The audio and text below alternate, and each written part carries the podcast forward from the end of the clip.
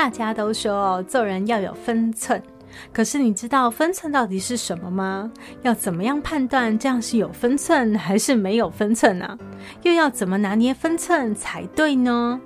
我在黑暗学院开设了一堂懂分寸、知进退、识大体的人到底是怎么练成的第二部曲，破解人际分寸的读心术，就是来帮助你更能掌握那条说不清又道不明的人际分寸。而且这次啊，黑暗学院不只为视障朋友开课，只要你感觉在人际互动上有点茫然啊，觉得怎么莫名其妙就被打黑呢？或者是想提升人际关系的朋友，通通欢迎你来上这堂千元有找的线上工作坊。五月二十一日就报名截止喽，而且只有三十个名额，赶快去节目资讯栏了解更多讯息喽。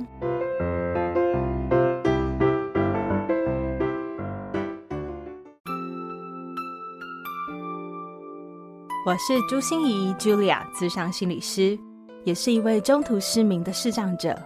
在咨商室里，我听你说；在 Podcast 里，也邀请你来听我说那些肉眼看不见，但是心里却更能看到的心理学小技巧与翻转人生的故事。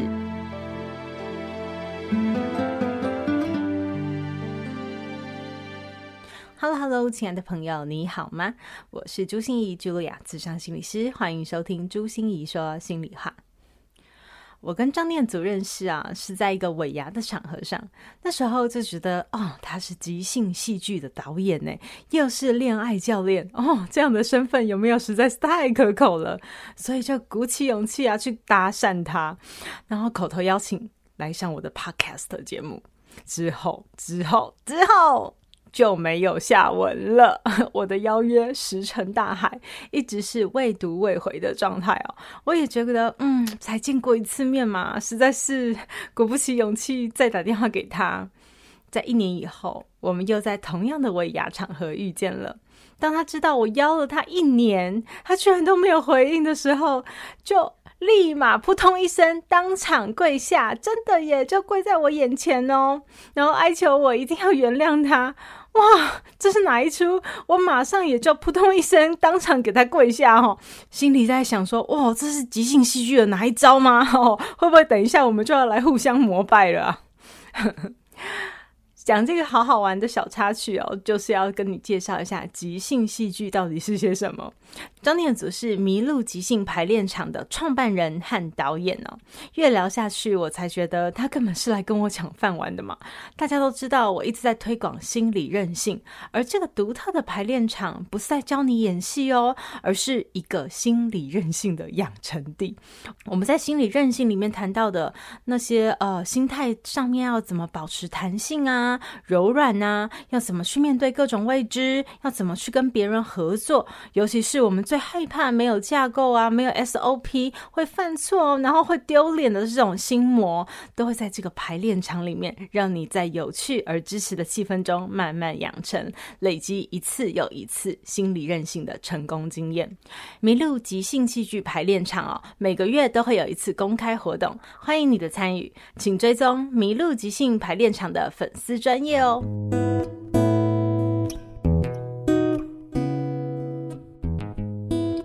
我二零一四年开始接触的，到现在，但是在那之前，因为我自己是嗯台北艺术大学戏剧系嘛，所以如果是就剧场表演这一块的话，我是就是很多年了，我都是剧场表演的，我是表表演艺术工作者嘛，然后是一直到二零一四年才接触到即兴表演，所以等于说我本来就是表演艺术人，只是是二零一四才开始切入即兴表演这个比较怎么讲，它的单独的一个门类里面，然后就一直到现在。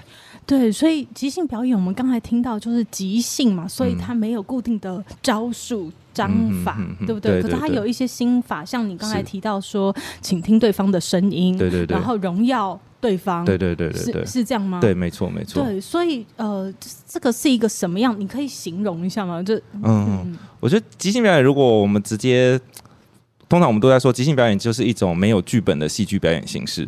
所以在开始表演之前呢，就是没有人知道接下来要演些什么，没有人知道会发生什么事情，所以演员跟演员走到台上面，然后就是在几百名嗷嗷待哺的观众眼光当中，你要及时生出来内容，然后提供给观众，而且那个内容又不能太烂，因为你也希望观众下一次会再买票进场看你嘛。所以即兴表演我们的形式就是呃演员两对手演员跟观众一起的合作，因为我们要演什么其实是观众决定的一个题目，我们观众决定的，对对对，所以我们点菜哦。对，可以这样说，就是即兴嘛。我们我们会向各位观众搜寻呃，请求一个点子、一个灵感、一个建议。我们就会说，哎，请问大家就看到我们两，可能就是我们两个演员就走上台嘛，然后就请各位观众给我们一个两个人的关系，然后观众很多观众就是就是都可以讲，对。哦、然后类似可能星星老师说，哎，星星老师，如果你你觉得有一个两个人的关系会是什么？嗯，我可能会要用同志的开放式关系。同志的开放式，好，那我们就接受同志的开放式关系。嗯、然后我们两位演员就会直接在舞台上面以同志的开放式关系来进行这个这个内容。戏剧表演，对，就会进行这个戏剧表演，啊、像是这样子。我的眼睛完全睁大了，好有挑战哦。嗯，对。所以如果你不懂什么是同志文化，也不懂什么是开放式关系，嗯、你们就演不下去了，是吗？不会，不会的，就是、嗯、就是同志。光像“同志”这两个字的话，它可能有我们既定的认识的，可能是同性的的的伴侣关系，但是它可以是一个党内的同志，也可以是。然后开放式关系可能是一个不晓得是怎样，怎什么叫做开放？你就算不懂开放式关系，但是演员仍然可以以他自己听到他的理解去做诠释，他不一定是。我们就是认为的开放，呃，同志开放式关系这个既定的那个东西，但是他人家可以以演员听到什么就是什么的角度下去演。那通常像这样子，观众也会同时很享受，说那个内容是什么。有可能，有可能演员是听得知道你在说什么的，就会朝着那个方向去。但演员演员就算是听不懂，演员也受过那个训练。我们都知道，我们没有一个人懂这个世界上所有的事情的。对，所以就以我们现在听到的当做一个灵感去做表演就好了。嗯嗯嗯。哇，所以这听起来意外惊喜。对，没错，不断，没错，对不对？那可是念祖刚才提到。呃，我觉得倾听对方的声音这件事情，我们都了解，嗯、因为其实所有戏剧应该都是要倾听到对方的声音，用肢体语言、用表情来动作来反应嘛。对对对。可是你刚才说荣耀对方、嗯、这件事情是怎么说？嗯、为什么即兴要做这件事？嗯、呃。我们就想象，就是两个人都没有讲好要演什么，然后上场要现场生东西出来，其实本来就是困难的事嘛。嗯、然后再加上现在下面有几百双眼睛盯着你，就是想说，老子我付了钱来了，你就要端出点菜给我，压力应该蛮大的吧？嗯、对对对，所以我们在舞台上面采取的策略就是不把不把自己放在注意力的中心，就是我们不看自己，我们只看我们只看对方，只看这个世界。给我们什么东西，我们就用。我们把关注力从自己身上挪到对方的身上去。嗯，然后当我们做这个练习的时候，灵感就会源源不绝的来。然后我们尤其要看伙伴，为什么？因为我们观察伙伴对哪个点子比较有兴趣，就是类似刚刚说的同志的开放式关系，其实这里面就已经包括了好几个东西嘛。嗯，就是同志是一个点子。嗯，对。关系是一个点子，对，开放的关系是一个点子。嗯、那其实你就是观察你的伙伴，他对哪一个点子特别有兴趣，他就突然演成了一个，他就可能你在跟一个对手演员是一个男性，然后他立刻演成一个比较呃可能女性化的角色，你就知道他对这个题目是有兴趣的。嗯，可是他如果他开始的场景讲出来第一个台词就是说怎样，今天出去好玩吗？那你就知道哦，他对于关系这件事情比较有兴趣。然后你要做的就是呢，focus 在他的需要上面，然后跟他一起进行，因为对方正在一个他自己有兴趣的地方玩，所以他会有很多点子，他也会比较放松。他比较有点子、比较有放松的时候，就会表现得很好。他表现得很好的时候，我们这边呢就可以很放松，因为他有很多点子嘛。然后我们我们也知道说啊，现在他正在长袖善舞的表演，我就不会承担那么大的压力。而我没有承担那么大压力的时候，我表现也会比较好。嗯，所以有一主一副的感觉吗？一主一副是什么意思？哦，一主一副啊，哦、一主一副。对，应该 应该应该是对，没错，会有一主一副的感觉。可是这个一主一副会一直交换，就是你是、嗯、你是主动，然后我跟上，我就荣耀你，对对对，就跟上你，对，嗯。但对面也在做一样的事情嘛，对，因为我们都在互相找对方好的点子，因为我对这个点子有兴趣，我就会耶，我就会玩的很开心，然后呢，很开心会很好看。然后当对方很好看、很开心的时候，我其实压力也比较小。我压力一小，我的表现也会比较好。是，然后观众就会看到两个表现很好的人在舞台上，这个是我们的战胜策略。嗯、哇，这这跟满脑子只想了自己有什么差别啊？说我要怎么表演，啊、我现在要说什么笑话，我应该要怎么举手投足，这这会有什么差别？我们其实，在即兴现场哦，这是看这个事情真的超级明显的。有些演员就是很希望，哎，观众看见我，全场焦点啊，对，呀啊，当演员都有这个瘾吧？没错，全部。大部分都是，不然他不会来当演员嘛。啊、但你只要看到有这样想法的人在即兴的舞台上面，通常都是第一个死的，死的会很难看。然后这种就很麻。诶，首先就是为什么会只想着自己很快就会死？因为你的灵感不会源源不绝的而来，而且大家大部分人都受不了那种群众就是观众炙热目光的压力。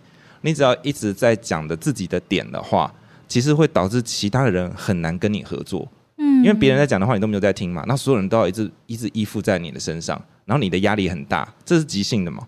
即兴就没有稿子嘛，所以你很容易出现前后逻辑矛盾的情形，而且你没有办法铺成很很绵密的剧情，因为别人也不知道你要干嘛，他们很难配合你。所以当我们看到有一个人在舞台上面就主导这个场的场景的时候，通常这一段戏哦，就是九成都是非常难看的，而且他要得到的那个目标就是希望观众喜欢他。也不会发生，因为观众就会看到一个很跋扈的人在上面，强烈的是要推展一切。观众观众在看表演的时候会自我投射嘛？观众在舞台上面看到一个强者跟一个弱者，绝大部分的观众都会把自己投射在那个弱者的身上，不会投射在强者的身上。所以当你在舞台上一直拼命的这样做，然后霸凌到跟打压其他的伙伴呢、啊，观众的眼睛是雪亮的，到最后这个结果也不会好，结果也不会在你的身上。对，所以念祖的分享让我想到了什么？就是我在十五岁得脑瘤、嗯、看不见以前哦，嗯、我是一个孔雀公主，嗯、我就觉得我就是一朵花，好、嗯，就是我要长得很漂亮，嗯、开得很大，然后让全部的聚光灯都在我身上，然后享受的那种呃镁光灯啊、掌声啊，然后肯定的、鼓励的那种。羡慕的眼光是对，可是那真的压力超级大，对，没错。那真的觉得天啊，我每一天都战战兢兢。可是我觉得，当我看不见以后，我最大的一个心态的调整，应该就是这是一片花海。什么叫做一片花海？对，就是每一个人都是一个独一无二的花。啊对啊。对，我生长在这一片花海里面，嗯、我只不过是这里面的一朵花，是是是，然后每一朵花都有很多很多值得学习的部分。那我自己当然也有价值，所以我可以贡献，我可以付出，我也可以获得。嗯嗯对，当我这样想的时候，好像哎，就轻松了，对啊，就自在了，对啊，嗯，而且你这朵花会绽放的更艳丽、更吸引人，对，即兴剧就好看了。对对对对对，真的，我们用的逻辑就是这样，而且它非常的 work。就像嗯、呃，心怡老师你说的，就是当你要成为一朵花，然后人中之什么的时候，对，你的确可以成为那个样子，这件事也是毋庸置疑，没有问题的。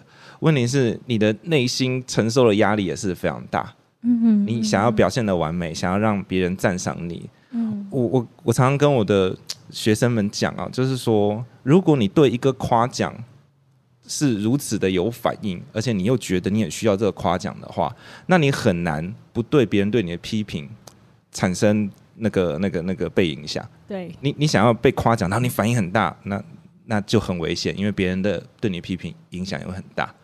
我们其实就是要锻炼自己，到说对所有的一切事情都保持一个中性的状态。对，那把尺是在自己里面。对对对，嗯、应该这样。好，所以我我觉得即兴感觉上有很大的突破，可是感觉即兴最挑战，也或许是它最嗯迷人的魅力吗？会、嗯、是在于那种惊喜、意外、挑战不断，啊、然后不知道要下一秒会发生什么的那种感觉。嗯、对啊，对啊，对啊。所以念祖。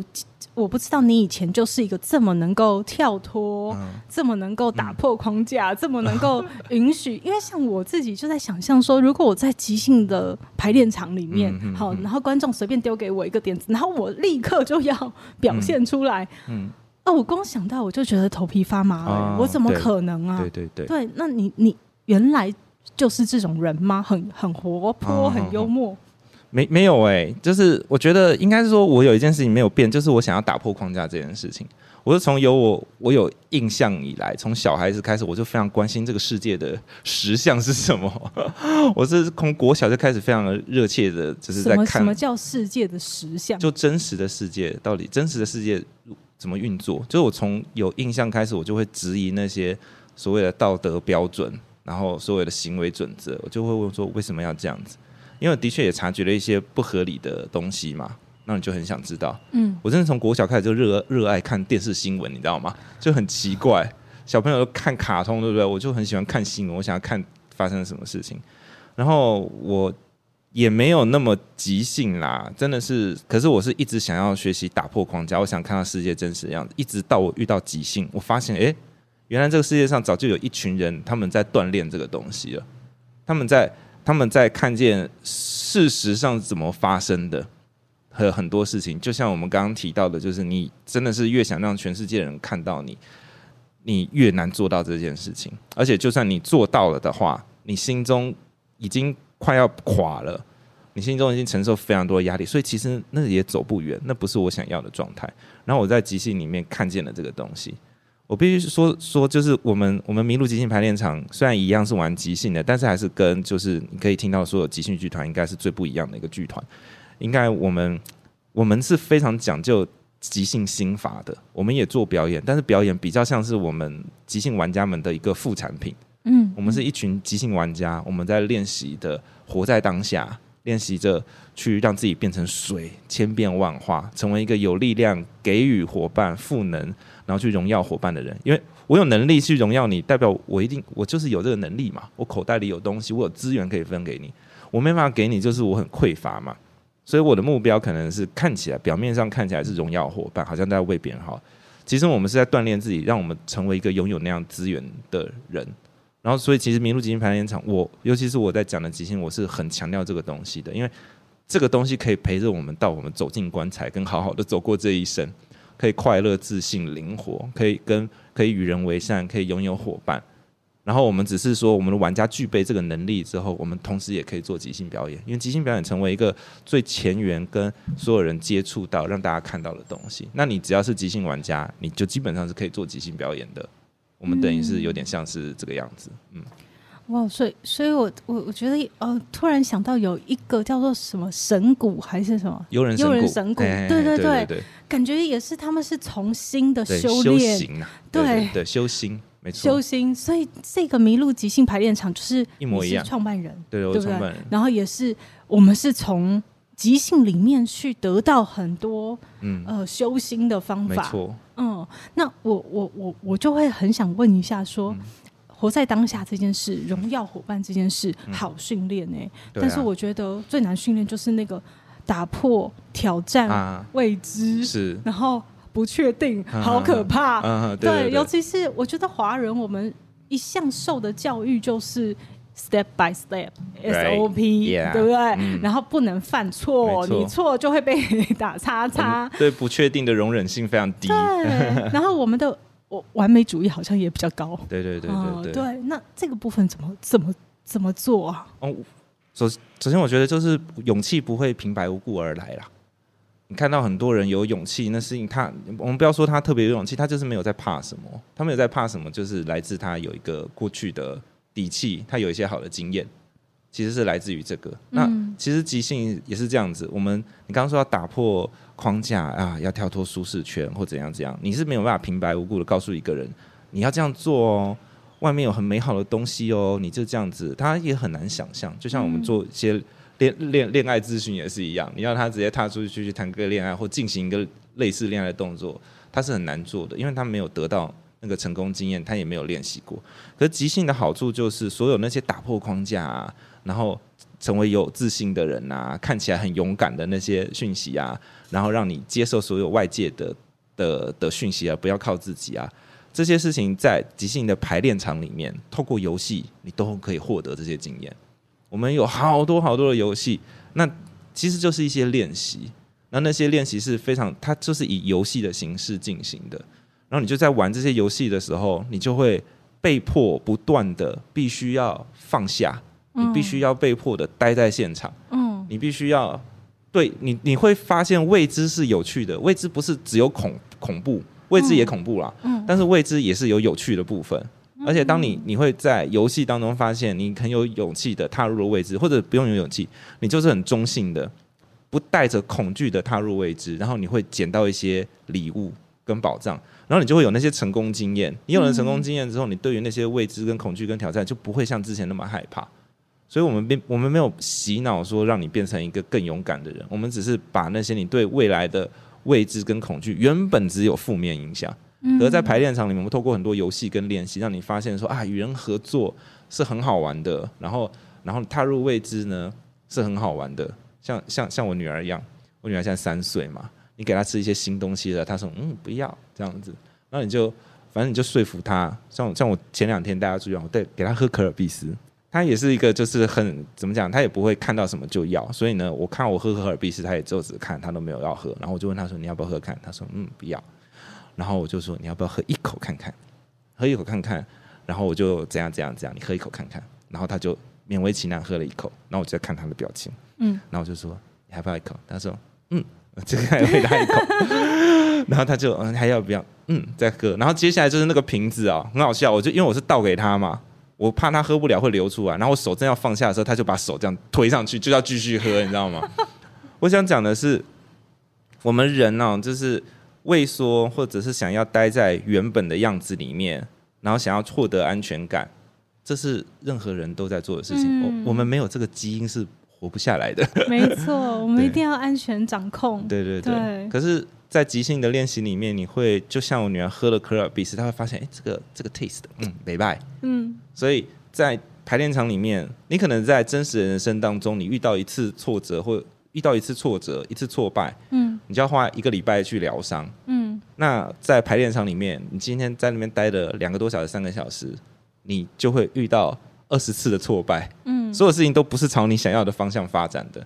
然后你遇到这个挫败，然后可是又很好笑，很好玩，很正面，对，大家哄堂而笑的那种感觉，对，嗯、你会表现得更好，更自在。更放松，然后你会觉得，哎、欸，你会听到伙伴的声音，然后觉得，哎、欸，听到伙伴的声音比我自己想轻松多了，而且有效多了。然后你在排练场里面就会有这样的成功经验，然后等到你带回到你的社会当中、世俗当中的时候，你会比较容易想起来说，啊，未知没有那么可怕。嗯，你会已经不自觉的走过了一个独木桥，到了彼岸了，然后你才会说，哎、欸，我刚刚从那个独木桥走过来了，你根本就。不会意识到你发生了做了这件事情，嗯、可是，在那之前，因为你没有这样的成功经验，你会站在独木桥的原本的那一端，你永远都没有办法看到新的世界。对呀、啊，对呀、啊，我真的觉得念祖刚才说的这句话真棒，就是勇气不是凭空而来的，对、嗯，它不会凭空就掉下来，它真的是要有一个过程。而看起来即兴戏剧就是一个在陪着我们，没错，养成那个。成功经验的那样子的过程，yeah, 对，嗯，对那你自己的学习呢？或者是你自己一开始也是这么放得开的人吗？没有、欸，呃，不是啊，对啊，我是那，我是，我也是，我是，我是台北艺术大学戏剧系的。你知道这所学校就是以严格跟残忍著称的，里面的毕业生几乎。一半以上都有忧郁症，好不好？Oh my god！所以现在我们有个 有那个戏剧大学的同学和老师们听到吗？这是一位毕业生的心声哈。对啊，没有办法，我们就是就一那个 关渡那个山上所有人都是艺术家嘛，我们也是往艺术的方向去追追寻，而那个灵感什么很多必须要来自痛苦，你活得太快乐了，其实也是没什么灵感，所以它是一个必然的。你活得太快乐，其实也是很难对很多事情有体悟，这个是一个两刃剑。嗯，然后，所以我本来也是比较偏向偏向那里面训练到底是什么？为什么你说以残忍著称？哎、欸，吊嗓子、练功？呃，当然那些要啊，要你就你就想象嘛，就是你看我们就是一个一学期只有一一学期只有一出学习学期制作，学习制作就是一出戏，一出戏里面能有几个男女主角？常常就是各一个嘛。对不对？然后有些老师会特别挑那种比较有群演的，所以这这个学期制作里面可能有呃两个男主角，两个女主角，那个剧本可能刚好在这挑这种，但大部分状况就是一个男主角，一个女主角，剩下其他都是配角，然后可能就是有七八个配角，整个戏上的人都想要 audition 这个角色。对呀、啊，对啊，那个竞争好可怕啊！竞争什么？这比那个排第一名、第二名、第三名那个还还可怕哎。对啊，所以很你很难在这个高压的环境当中不去成为一个 somebody。对啊，你必须要嘛。而且你看，又是戏剧系，对不对？你拿到了那个角色的人，你就等于是你就拥有拥有这个学校的所有的资源在做这出戏，你拥有的就是。整可能整个戏剧教育界最顶尖的舞台、舞台设计、灯光设计、服装老师、最好的导演、最好的一群制作在帮你做东西，然后你就是可以，对啊，那个其实大家都会想要嘛，那所以你很而且就就是那几个名额，对，而且好的演员你就会哎。诶这次学期制作是他，下次学期制作也是他。哎、欸，那你在这个学校表现怎样？不怎么样啊，真心的不怎么样。我是一个正常人啊。我们学校妖怪太多了，嗯，就是对，我就不说 我哪些妖怪很厉害，但是我我有幸就是我就是在这群妖怪当中生活的，所以我我是毕业之后才知道说，原来我的标准这么高，就是我觉得。表演就应该长那个样子，但是我的同学就就是很强的表演者，非常非常强的表演者，然后我就会觉得说啊，我好像不怎么样，但是后来发现没有，其实我很强，是因为我的同学就不合理的强，所以我才觉得自己不怎么样，所以我就变得有点，而且而且就是因为戏剧北艺戏剧教的东西就是非常专业嘛，所以你非常清楚的知道一个完美的东西，一百分东西长什么样子。然后这个学校也鼓励你，就是培养艺术家嘛，你就是追求完美这样子。然后你要追求完美，最糟糕的事情是什么吗？就是当你不完美的时候。哎，不是，是根本为了完美而不行动，因为你清楚的知道啊，拖延症。对，拖延症会非常重，因为你清楚知道完美长什么样子嘛。然后你也知道说这个你做不到，或者是要投注的心力是实在是太多的，你真的是没办法。所以大部分。有完美主义或者拖延症患者，通通都是对，就是因为你就不想做，很知道那一百分是什么，然后要投入的是什么，所以就不想动。对对对。可是不动又会不停的谴责自己，说你们为什么不动？对，嗯，对。然后我原本是比较是这样子的人，可是我一我我不是说我从小就是一个想追求世界实相的这样子嘛，对。可是我就觉得这好像有点不对劲。我就觉得好像有点不对劲，然后我觉得不对劲了之后，我就一直想要寻找答案嘛。然后这个答案真的是在我认识即兴表演的时候找到了。你是毕业以后认识？我是毕业，我毕业好多年之后，毕业快十年之后才认识的即兴表演，对吧？然后我就发现即兴表演里面在讲的东西才是真实世世界可以使用的，而且它不止真实世界可以使用。如果你是一个剧场演员，你用的是有剧本的表演的话。其实学即兴表演才能够帮你把你推到一个跟其他演员不一样的境界。只是台湾现在没有，几乎没有人在做这件事情，因为我们需要即兴的能力，我们需要我们需要放松。我们我们以前在剧场的时候，老师都说演员就是要放松。嗯，我必须说实话，怎么放松啊？对啊，对啊。那么多只眼睛在看，对啊，你怎么放松？对啊，怎么放松？我们大一进去学的第一堂课叫戏剧批评，你知道吗？戏剧批评叫什么？就每个礼拜要交一篇看戏报告，然后你就是要批评他。所以整个戏上的人通通都被锻炼成一个很会批评别人戏的样子啊。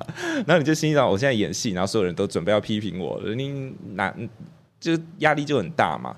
可是学了即兴之后，我就我觉我觉得学即兴对我的最大一个改变，就是我突然发现说啊。错误跟失败是很营养的东西，就是它是必须要存在的，很有营养的。它可以把我带去一个我之前没有办法去到的地方。它必须要透过失败才能达到，它必须要透过挫折、意外、出错、出糗，它才能把我带到另外一个地方。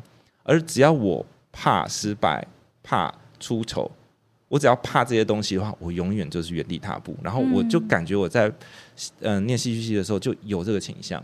然后后来成为一个踢踏舞者嘛，然后我也觉得还是那个倾向，一直到我学了即兴剧之后，我真的是整个观念大改变。我觉得我被骗了，我觉得完美主义这真是骗了我，根本不是这个样子。你你你的变强是必须在不断的挫败当中去慢慢变强的，因为挫败跟失败是营养的东西，应该要去经历。然后事情不是，而且事情不用做到完美，因为你就算真的是完美主义，你想做到完美啊，嘿嘿，做不到。如果你觉得完美的话，那也只说明了说你的目光短浅而已。啊，因为你的你只有一百分，对，但是可能这个世界是无限大的。没错，这个 scale 可能是一千分。嗯，对。所以那既然我知道了这件事情之后，我就知道其实是不用做到一百分啊，能做多少是多少。我就我就瞄准就是七十分就好了。因为我有了这个心情之后啊，我就哇，我在那一年当中做了好多事情哦。我做了我自己的踢踏舞的制作。然后我开那个什么恋爱笔记的课，然后我也开始教即兴剧等等的这些东西。那通通都是在学了即兴之后，因为像像恋爱的课好了，我其实是我其实早就在做恋爱教练了，可是我没有把它做成一个对外的课。我就是私人教练嘛，就是人家就口头介绍或干嘛的，我就做。可是我从来没有想到我要出来啊，那我要做一个恋爱讲师，从来都没有这样想过。是学了即兴剧之后，我在说哦，那其实我懂得真的是非常非常多。那我为什么不把它就是利益终身呢？我为什么不做这件事？那以前我是不会做的，但学了即兴剧之后，我就觉得说，就其实是可以做啊，已经非常够好了。你不是最好的，但是你够好，而且你会越来越好。嗯，嗯，我之前跟一个一个朋友也是谈这件事，他也是这种那个叫什么完美主义感很重的人。他说我无法容忍七十分，然后我就说我可以理解，但是你就先做七十分嘛。他说：“我我现在做了七十分，我就永远是七十分。”我说：“对，你永远都只会做七十分，没错。可是你的七十分，每一次七十分都是不一样的。嗯，嗯，你现在做七十分这样子，但是你在七十分当中得到一些养分，你会成长嘛？所以你下一次做的时候也是会七十分，但是其实是更强大的你的七十分。然后你下一次做的时候还是七十分，但是那是更更强大你之后的七十分。所以整体来说，你其实也是一直不断在变强的。但只要你不做，你想要做到一百分，所以你不做了。”那你就永远是最低阶的那个七十分了。没错，这也让我想到，哎、欸，我花了很久的时间呢，才让我自己承认一件事，就是朱心怡，原来你是个半瓶醋响叮当的人。对，然后我。当我这样想，当我这样接受的时候，我才发现我要一直维持的半瓶醋啊！嗯，对啊，我要一直都认为我自己是半瓶醋啊，我就是半瓶醋。是啊，对，那这样我才可以有发挥的空间。嗯嗯，才会有东西继续进来。对对对，所以想问一下，呃，念祖，哎，就是。我觉得谈到这里，我们已经很迫不及待的想要知道更多有关于 麋鹿即兴排练场的呃训练。为什么呢？因为我觉得呃，我一直在推广的一个概念就叫心理韧性。嗯，对。好，即兴剧也是讲心理应该说迷路即兴讲心理韧性。我觉得它就是用另外一个管道在训练我们接受。世界真实的实相，嗯、世界真实的实相就是你必须要跟人合作，你必须要学着柔软你自己，你必须要学会荣耀别人，对，对，然后你必须要和很多不确定、嗯、犯错的那个挫折感相处在一起，或未知的那种感受，对，对，可是这些都不是坏事，嗯、对不对？所以即兴排练场就是，尤其是麋鹿即兴排练场的感觉，好像就是让我们。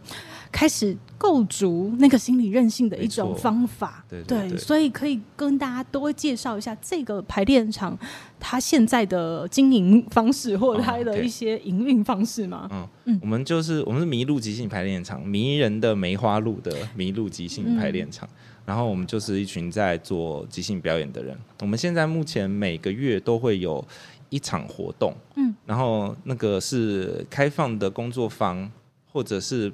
即兴表演，然后嗯，我们即兴表演会在七月跟今年今年的计划是在七月跟十二月，然后我们的团队大概有十多个人，嗯，我们也会陆续征询新的团员，然后我们会开即兴玩家养成班，就是希望您您可以一般大众如果对于这件事情有兴趣的话，可以直接来参加我们的那个开放工作坊，每个月会有一次，然后对，然后请可以上我们的。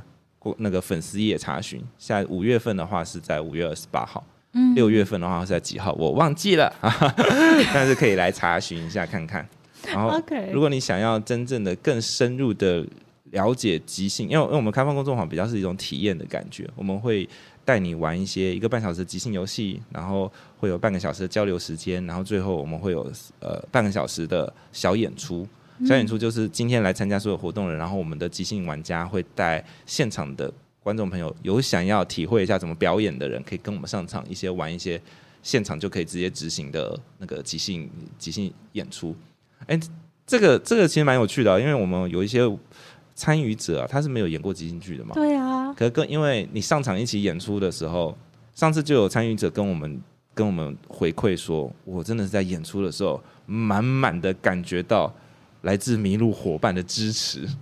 因为我们因为要演的时候，一定是不会让那个完全不知道怎么做的观众直接来演嘛，那太可怕了，对不对？所以我们都会有玩家在配合。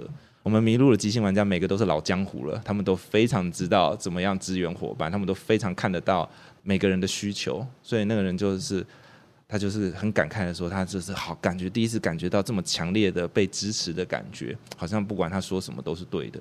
然后我们就说对，因为本来你说什么都是对的，这就是一个即兴舞台嘛，他在这边就会得到了很多很多能量。我们昨天刚好昨我们昨天在录音的昨天呢、我们就是一个开放工作坊结束嘛，然后好多人都跟我们讲说，在这边的能量很好。请问这个开放工作坊要钱吗？要钱，要钱，要钱，六百块啊，六百块。对，今年度目前没有调涨，是六百块，欢迎大家来玩。Okay, 所以大家赶快把握今年度，我感觉这真正是一个入门的方法，然后也会从这里，你会有一些，不管你以前有过什么样很不好的人际经验，或者是你有很好不好的关系经验，或者是你觉得面对挑战和未知总是很可怕，或者一定好像我们要很完美才可以，对，好像都欢迎你。到这边去有一些全新的感受，Yeah. 非常好。那我们下一集就要来跟念祖谈一谈哦，就是怎么样把即兴戏剧和恋爱教练居然能结合起来哦。Mm -hmm. 好，所以就带我们的礼拜六下集，我们会再继续邀请念祖跟大家见面喽。谢谢念祖，yeah. 谢谢谢谢大家，谢谢大家。转个弯，生命无限宽。如果你喜欢我的节目，邀请你可以继续追踪，并且给我五星评价和留言互动。如果你也感受到我们团队的用心，可以使用自由赞助的功能，给予我们实质的鼓励哦。咨商需求、合作邀约，或想要了解更多心理学的知识与故事，节目说明栏中都有我更多完整的资讯哦。